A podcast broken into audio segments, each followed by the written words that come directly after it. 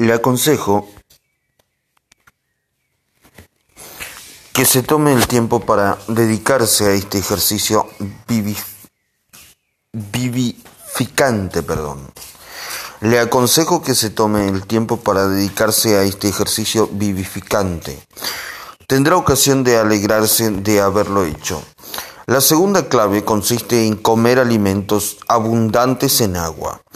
El 70% de la superficie de nuestro planeta está cubierta de agua. El 80% de nuestro organismo está constituido por agua. ¿Qué le parece que debería contener su dieta principalmente? Convendría controlar que su dieta esté formada por un 70% de alimentos ricos en agua, es decir, fruta fresca o verduras o jugos de lo uno o lo otro recién exprimidos. Algunos recomiendan beber de 8 a 12 vasos de agua diarios para drenar el sistema. ¿Sabía usted que eso es una barbaridad? En primer lugar, el agua que bebemos no vale gran cosa. La que bebe usted seguramente contiene cloro, flúor, minerales diversos y otras sustancias tóxicas. Mejor sería beber agua destilada. Nota apartado. Aeróbicos quiere decir literalmente ejercicios que consumen aire. Pero cualquiera que sea el tipo de agua que beba usted, el sistema no se limpia inundándolo. La cantidad de agua que uno bebe dictarla su sed.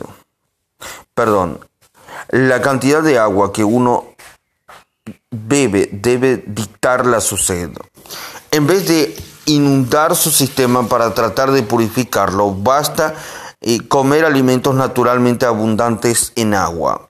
Solo hay tres clases de alimentos de esa clase en el mundo, la fruta, la verdura y las legumbres.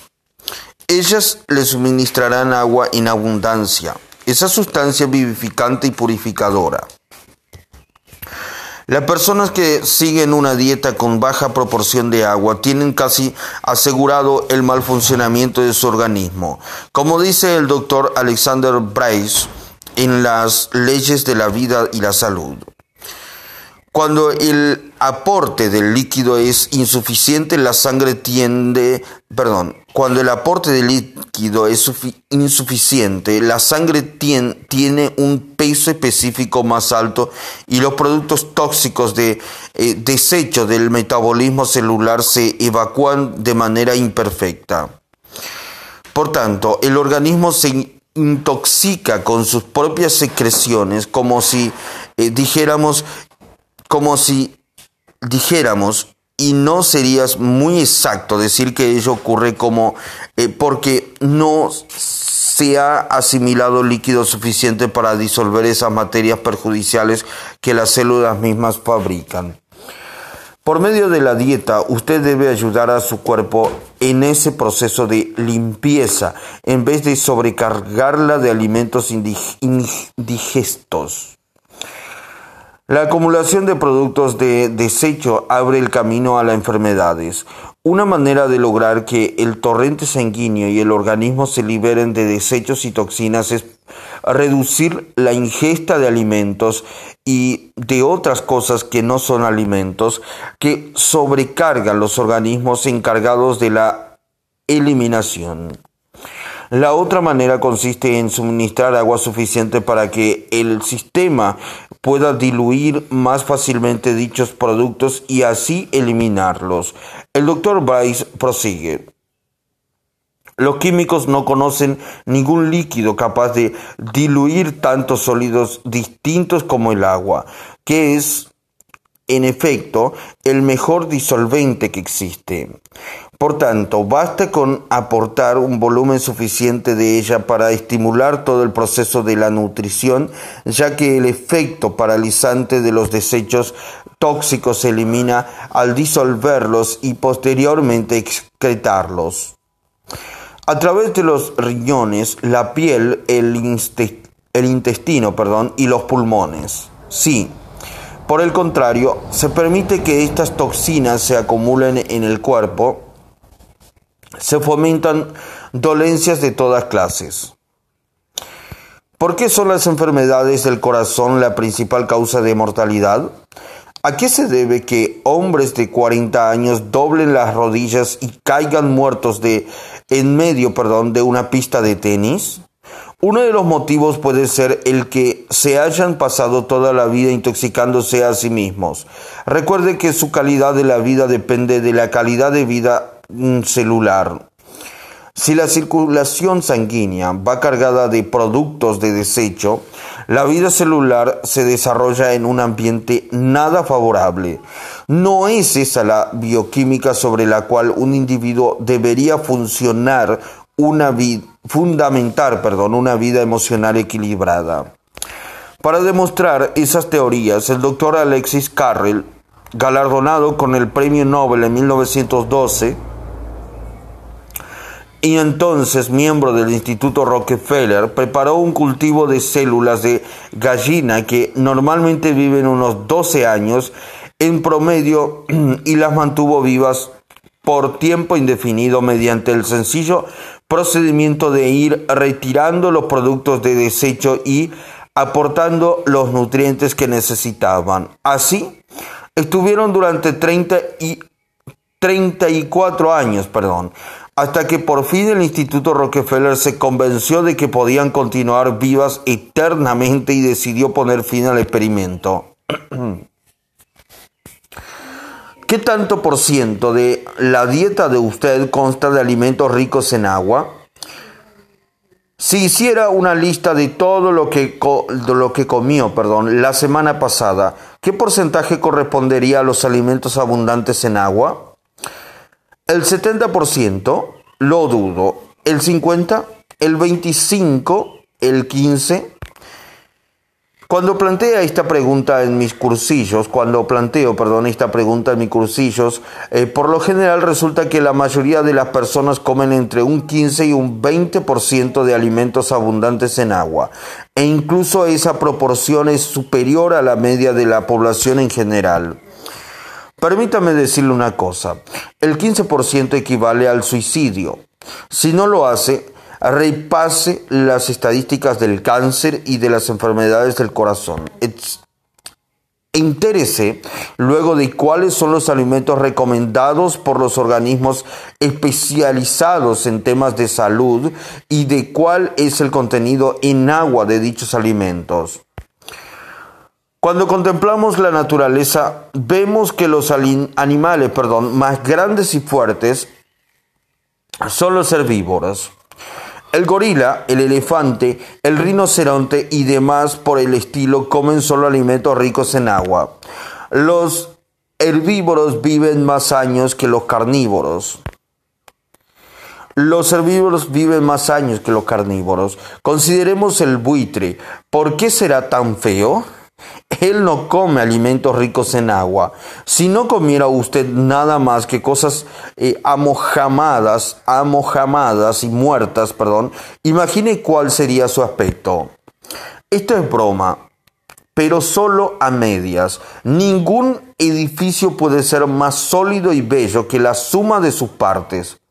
Lo mismo ocurre con el organismo. El sentido común dicta que es preciso comer alimentos frescos y ricos en agua para sentirse plenamente vivo. Así de sencillo. Ahora bien, ¿cómo puede uno estar seguro de que su dieta perdón, consta de alimentos ricos en aguas en un 70%? Muy fácil. A partir de hoy, tome una ensalada en todas las comidas. Perdón, a partir de hoy, tome una ensalada en todas, sus, en todas las comidas. Que el postre conste exclusivamente de fruta y prescinda de dulces y caramelos.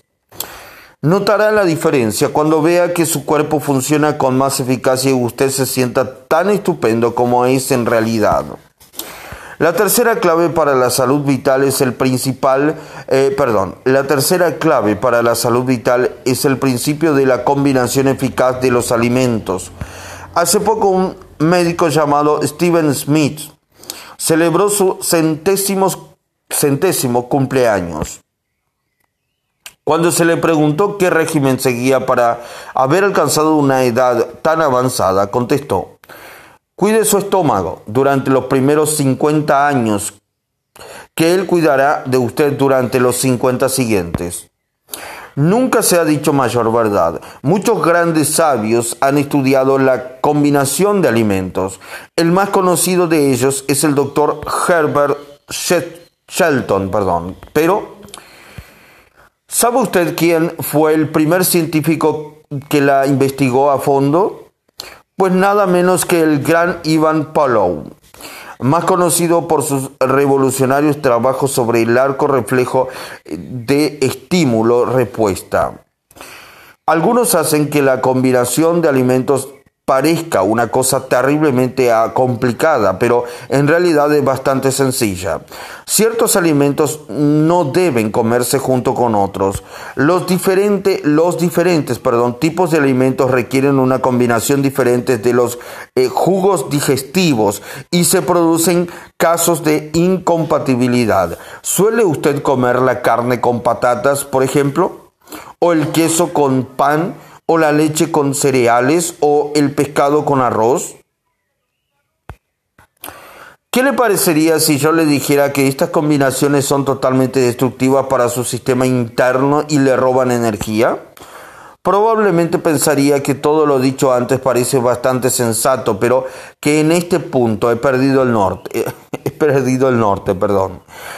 Permita que le explique por qué son destructivas esas combinaciones y cómo puede usted ahorrar grandes cantidades de energía que tal vez haya desperdiciado hasta ahora.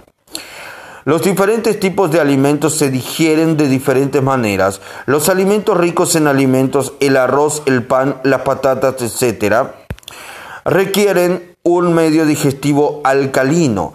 El mismo se encuentra ya en la boca gracias a una diastase tasas, perdón, diastasa, perdón, llamada tilialina, tilialina, tilialina, perdón.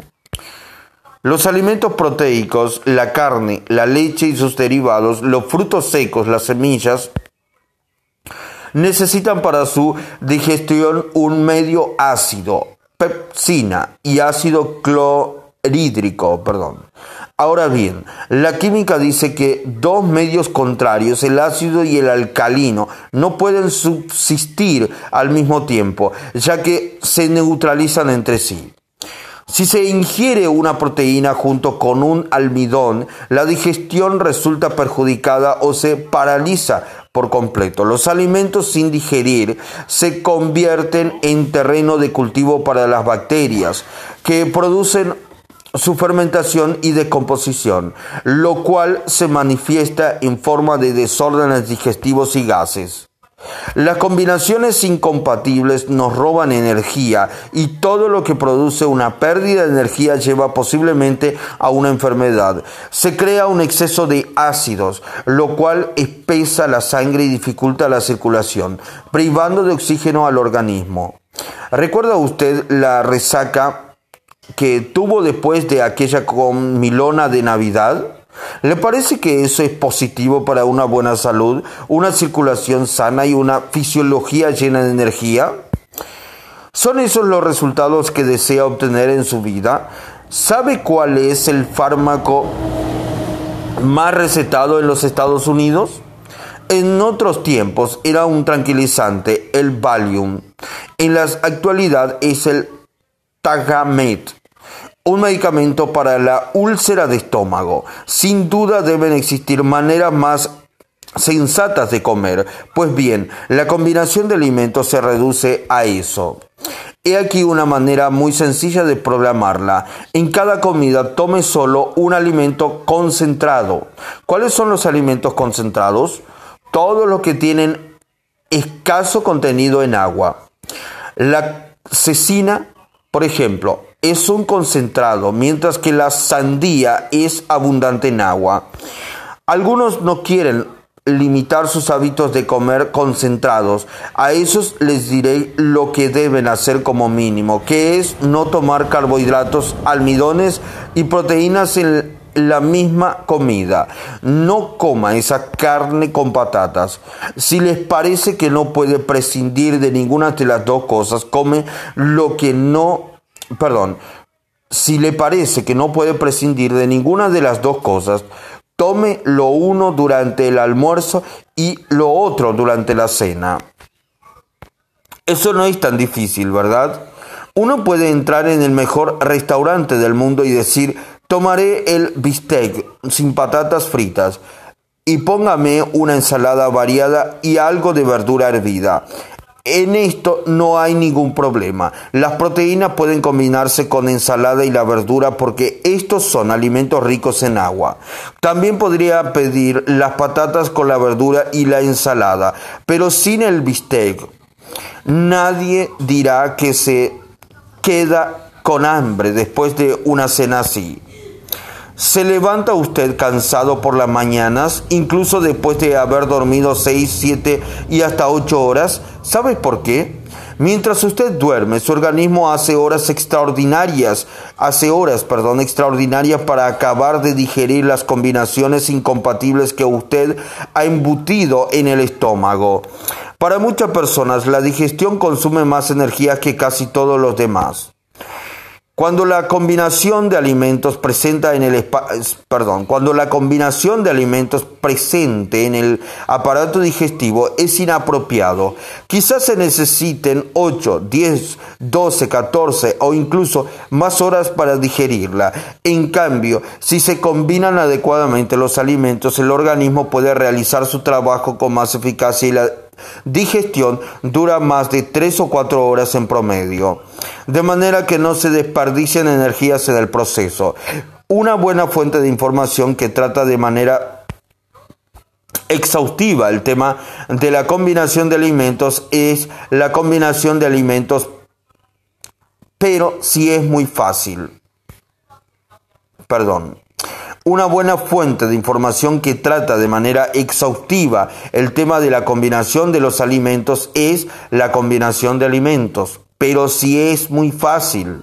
El doctor Herbert Shelton también es una guía excelente. El libro de Hervey y Marilyn Diamond en forma para la vida que contiene abundantes recetas convincentes, perdón, convenientes combinadas. Para esta información inmediata, para una información inmediata, perdón, vea el diagrama de combinación de alimentos que incluyó en las páginas, incluyo, perdón, en la página 182-183. Es muy fácil seguir estos principios de, en las comidas, perdón. Nota. Después de ingerir una comida bien combinada, es preciso aguardar tres horas y media por lo menos antes de consumir ningún otro alimento. También conviene tener en cuenta que beber líquidos durante las comidas diluye los jugos digestivos y hace más lenta la digestión. Pasemos a la clave número 4, que es la ley del consumo controlado. ¿Le gusta a usted comer? A mí también. ¿Quiere saber ¿Cómo podría comer más? Muy fácil.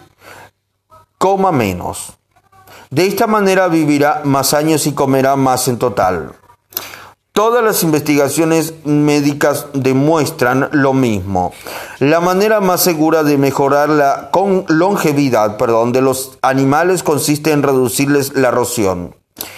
Se ha hecho famoso el experimento realizado por el doctor Clark Mackay en la Universidad de Cornell, en el que se tomaron unas ratas de laboratorio y se les redujo la alimentación a la mitad. Todavía más interesante es el experimento de eh, validación efectuado por el doctor Edward J.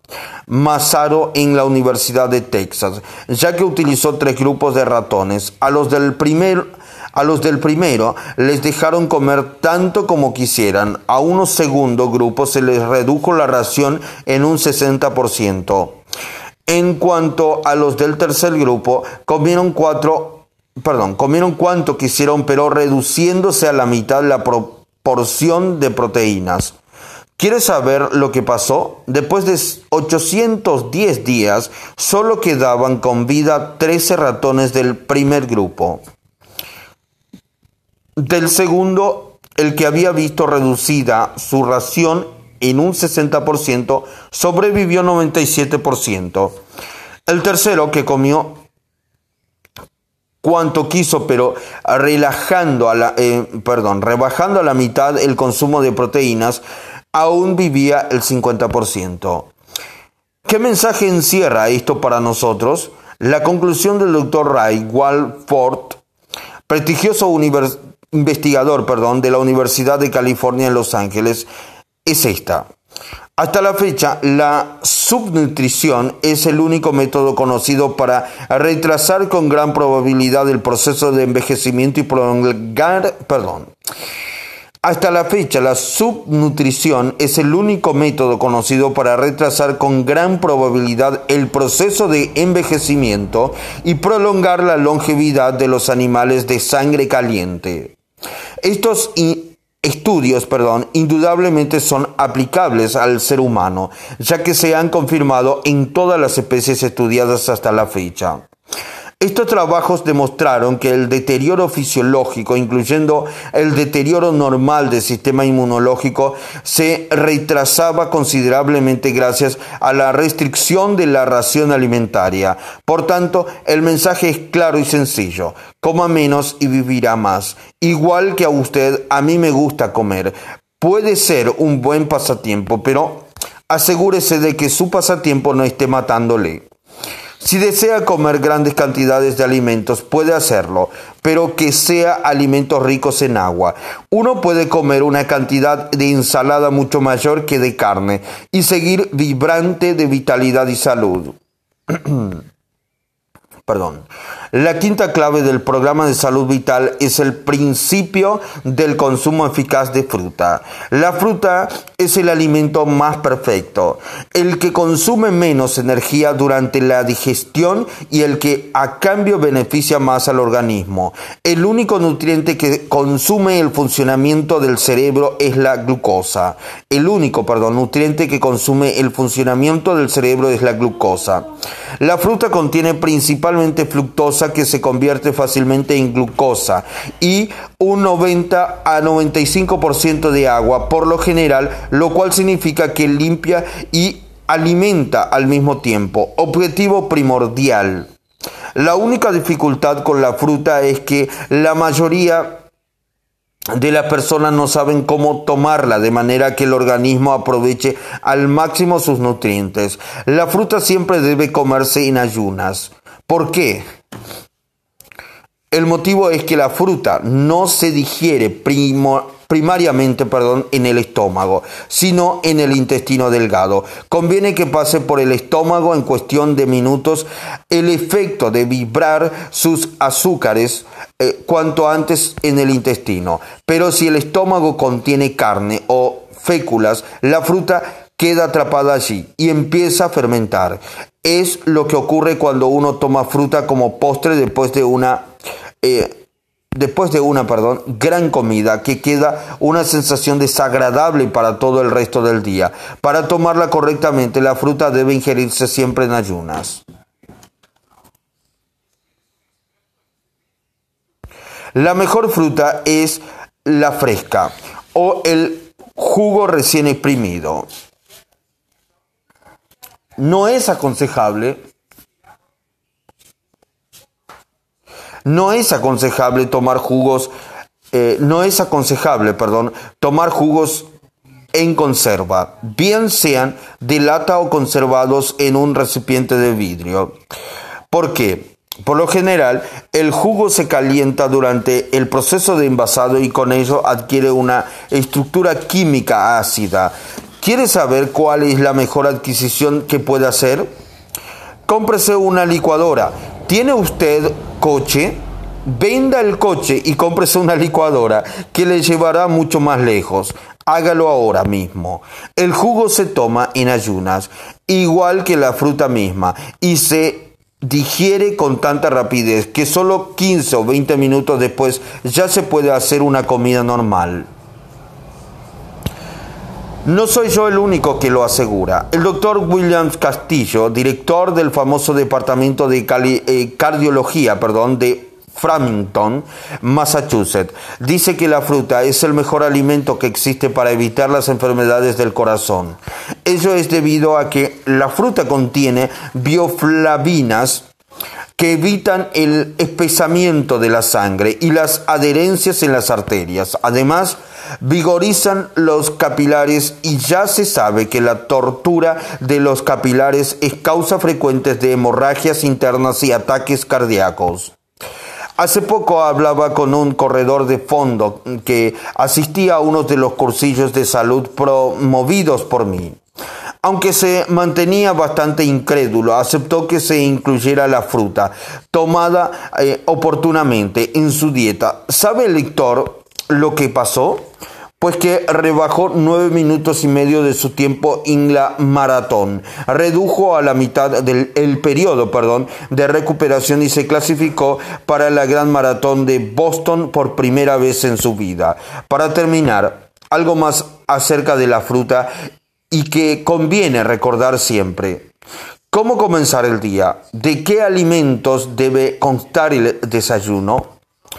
Es correcto levantarse de la cama y atiborrar el organismo con grandes cantidades de comida cuya digestión va a tenernos, perdón, atareados todo el día. Por supuesto que no. Lo que se necesita es algo fácil de digerir, que suministre azúcares directamente utilizables por el organismo y que ayude a limpiar el cuerpo.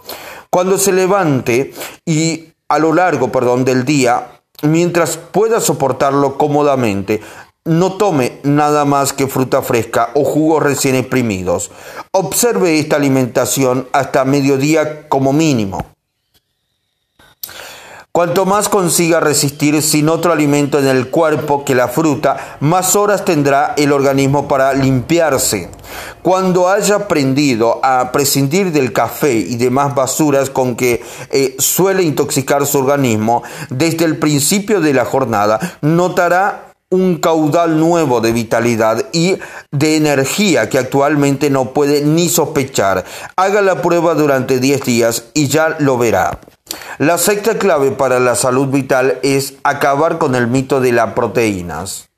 Dice la voz popular que basta repetir algo muy a menudo y chillando mucho para que no falte quien lo crea, aunque sea la mayor mentira del mundo. ¿No es cierto? Pues bien, venidos al maravilloso mundo de las proteínas, nunca se dijo mentira más grande que esa de que el ser humano necesita una dieta fuerte en proteínas para conservar la salud y un bienestar óptimo. Usted ya sabe, sin duda, si toma pocas o muchas proteínas, a diferencia de lo que ocurre con otros nutrientes, eh, como es eso, algunos creen que las necesitan para aumentar su eh, resistencia física, otros para disponer de más energía. Otros están convencidos de que refuerzan los huesos. En cada uno de estos tres casos, el efecto de un exceso de proteínas es exactamente el contrario. Vamos a buscar un criterio acerca de cuántas proteínas necesita verdaderamente el ser humano. ¿Cuándo tenemos más necesidad de proteínas? Sin duda, durante la infancia. La madre naturaleza suministra un alimento, la leche materna, que le proporciona al niño todo lo que le hace falta. A ver si adivina cuántas proteínas contiene la leche materna, un 50, un 25 o un 10%, demasiado. En la leche de la madre, el recién nacido encuentra un 2,38% de proteínas, que se reduce a un 1,2, 1,6% seis meses más tarde. Eso es todo. Así que, ¿de dónde ha salido la idea de que el organismo humano necesita grandes cantidades de proteínas?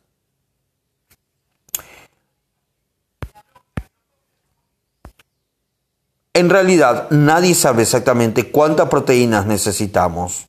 Tras 10 años de estudios sobre las necesidades proteicas del hombre, el doctor Mark Eckstead, que fue profesor de dietas en la Facultad de Medicina de Harvard, confirma que eh, por lo visto los humanos se adaptan a cualquier nivel de proteínas que contengan los alimentos a, su alcance.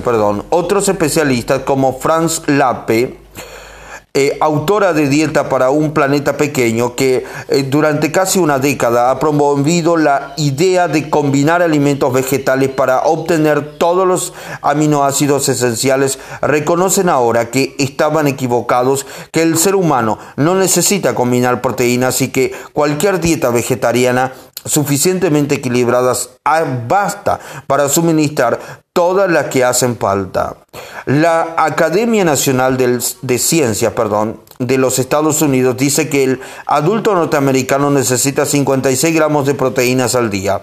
En un estudio hecho por la Unión Internacional de las Ciencias de la Nutrición hallamos que el adulto humano de cualquier país tiene unas necesidades proteínicas, perdón, proteínicas comprendidas entre 39 y 110 gramos al día. De manera que, ¿quién lo sabe realmente? ¿Para qué necesitamos todas esas proteínas? Es de suponer que para reponer pérdidas pero la cantidad que se pierde diariamente a veces eh, a través perdón, de las funciones excretora y respiratoria es muy pequeña. De manera que, ¿de dónde han sacado esas cifras? Nos hemos puesto en comunicación con la Academia Nacional de Ciencias y les hemos preguntado cómo calcularon esa cifra del 56 gramos.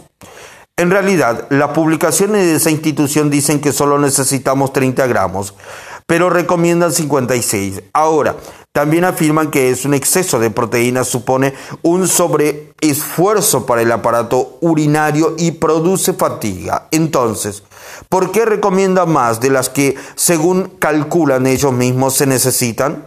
Todavía estamos esperando una contestación convincente, ya que, según nos aseguraron antes, recomendaban hasta 80 gramos y hubo grandes protestas públicas cuando decidieron rebajar la cifra. Protestas porque, por parte, perdón, de quién? ¿Fue usted quien llamó para quejarse? Fue, fui yo, fui yo.